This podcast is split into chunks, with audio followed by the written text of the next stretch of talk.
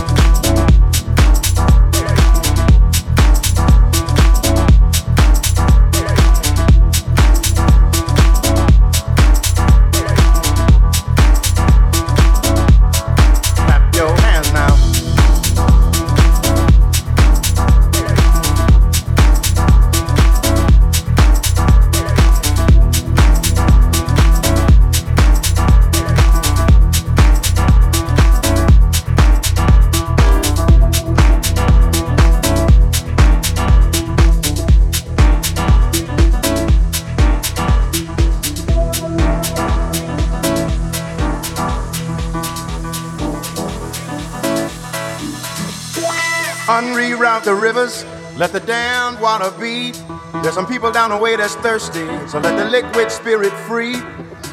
The people are thirsty because of man's unnatural hand. Watch what happens when the people catch wind, when the water hit the banks of that hard, dry land. Liquid spirit. Liquid spirit. Liquid spirit. Liquid spirit. Clap your hands now.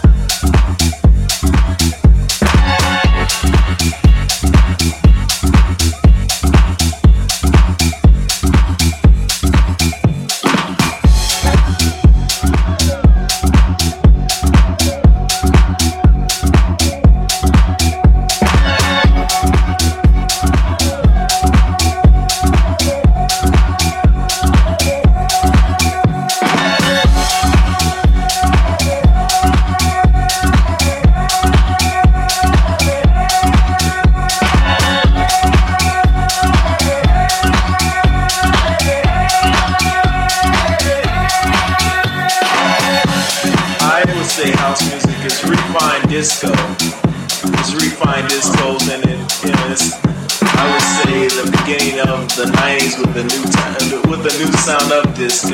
You know, from the old old sound, which is very much, would you say, orchestrated, but with the new sound, which is basically, you would say, uh, one man operation. You know, I think that's what house music really is.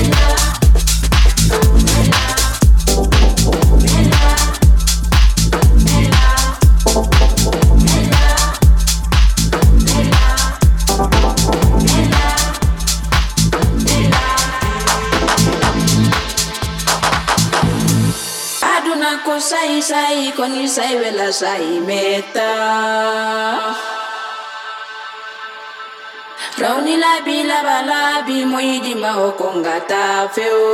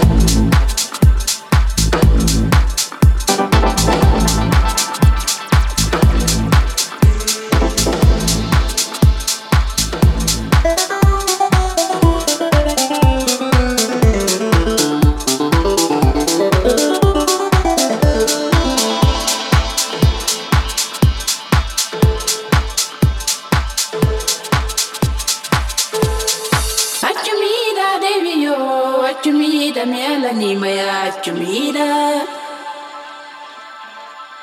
Achumida devi yo, achumida miyalani maya achumida. Manilala, boku di.